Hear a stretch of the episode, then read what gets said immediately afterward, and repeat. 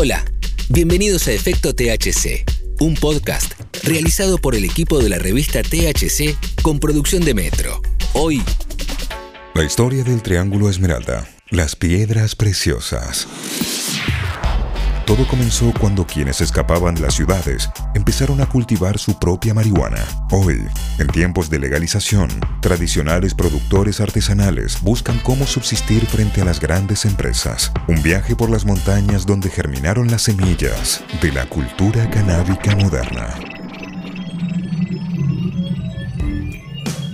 es probable que en este mismo momento, en algún lugar del mundo, alguien esté fumando una cepa de cannabis criada en las montañas del norte de California, Estados Unidos. Se trata de un laberinto natural donde se destacan tres condados, Trinity, Mendocino y Humboldt. Ellos, sus pequeños pueblos y su gente de pocas palabras, forman el mítico Triángulo Esmeralda. Ahí, en el corazón de los valles, cada año se cosecha más de medio millón de kilos de marihuana. Los buscadores de oro. Esa zona montañosa donde algunos árboles pueden vivir 1800 años, han visto pasar a pueblos originarios, colonos y mineros de oro. También a muchos que buscaron alejarse de la ley y vivir de la tierra. Pero en todo el estado de California, una gran mutación empezó a darse a principios de los años 60. Fue cuando el movimiento psicodélico sacudió las vidas de millones de personas a lo largo del globo. Nadie fue del todo ajeno. Desde aquellos que lo odiaron, pasaron por quienes intentaron convertirlo en un producto, hasta quienes realmente se sumergieron en un viaje transformador.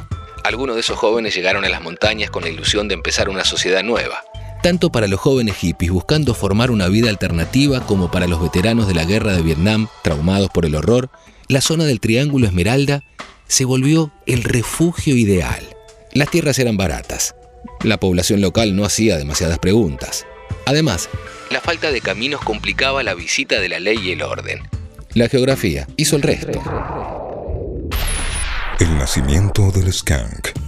La operación Intercepción en los años 70 es considerado por muchos un punto de quiebre en la historia del cultivo de cannabis. El operativo, ideado por el gobierno de Richard Nixon, cerró las fronteras con México.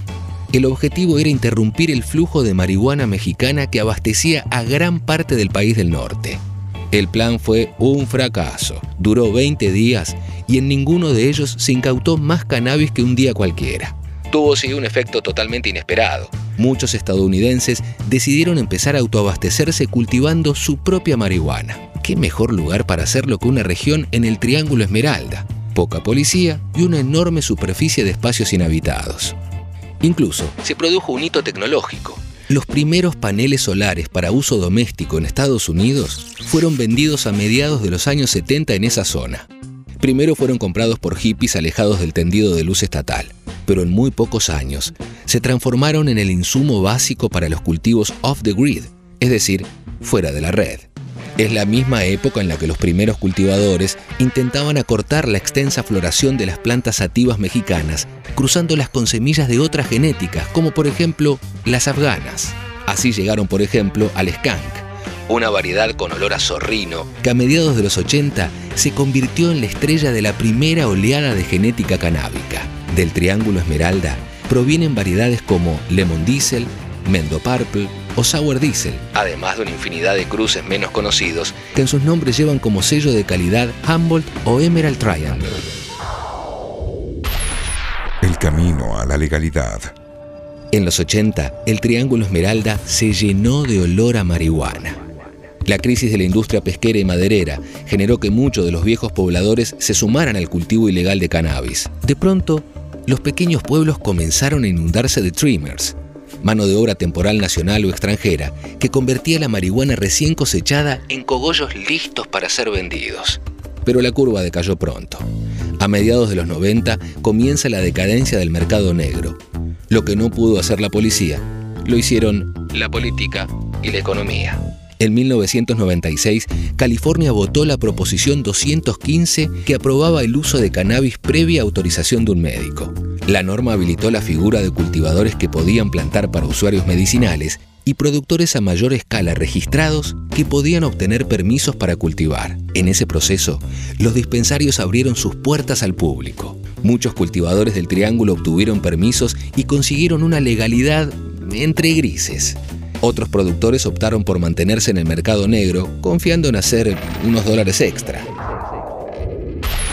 Esos malditos federales.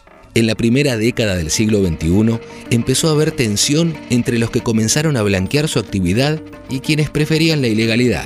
Los condados de Humboldt y Mendocino iniciaron campañas experimentales de regulación del cultivo de cannabis. Empezaron a controlar cultivos usando precintos para individualizar las plantas y regular su cantidad.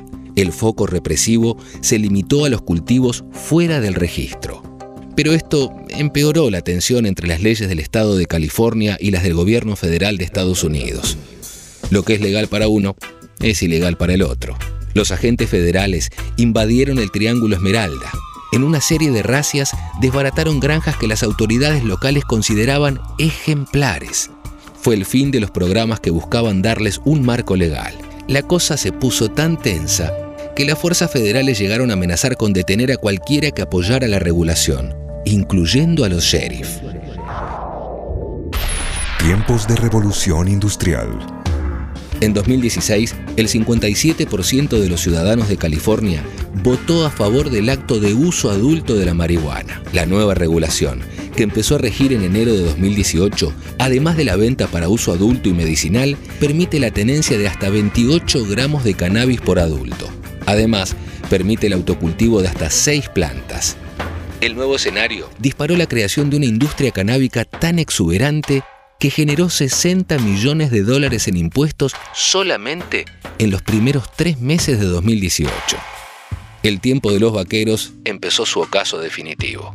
Para muchos cultivadores del Triángulo, la nueva regulación provocó una caída tan drástica del precio de la cosecha que simplemente abandonaron la producción o volvieron al mercado negro.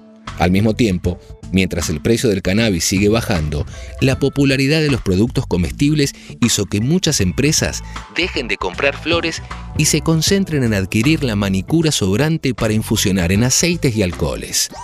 Los cogollos quedaron para amantes del viejo estilo o se transforman en extracciones superpoderosas. Además, muchos productores abandonaron las montañas a otras zonas de más fácil acceso, algo esencial para reducir costos. La remota ubicación del triángulo que ayudó a acuñar su fama, hoy es un inconveniente logístico. La resistencia de las cepas. En este escenario, los cultivadores que eligen quedarse desarrollaron el proyecto mendocino Appellation Project, su objetivo es proteger las variedades locales del norte de California. Inspirado en la industria vitivinícola francesa, este proyecto propone el establecimiento de un registro de producción por zonas. La idea es cambiar el paradigma que impuso una legalización que no puso freno a la lógica salvaje del capital y apuntar al valor único y artesanal. Las cepas presentan características únicas, lo que las vuelve un producto similar al vino o al champán. Recuperando estos principios, los pequeños productores podrían competir en un mercado minado por emprendimientos millonarios. Además, otros cultivadores de experiencia comenzaron sus propios emprendimientos de semillas, apuntalando su éxito en la larga tradición canábica y la exclusividad de las genéticas de la zona. También se sumaron alternativas inesperadas. En una era donde el cannabis se volvió una estrella, cada vez más personas quieren saber de dónde viene lo que están fumando, cómo fue cultivado y quién lo convirtió en porro. Otra vez, imitando a la industria del vino, nació el turismo canábico. Miles de viajeros atraídos por los Canatur visitan las granjas, pasean por los cultivos, preguntan por fertilizantes o plaguicidas y se llevan un souvenir para el camino de regreso. Nadie sabe a dónde conducirán todos estos cambios en un mundo que no deja de mutar. Quizás, cuando en cualquier supermercado del mundo haya góndolas con cannabis, los misteriosos jardineros y sus pintorescas paranoias sean un mito del pasado. También es probable que los últimos cowboys migren en silencio hacia tierras donde la marihuana siga siendo un reto a la ley. La historia del Triángulo Esmeralda, las piedras preciosas. Créditos. Locución, Eduardo Ferrari y Sebastián Costa. Edición Metro 951. Texto original Alejandro Aldama. Adaptación Martín Armada.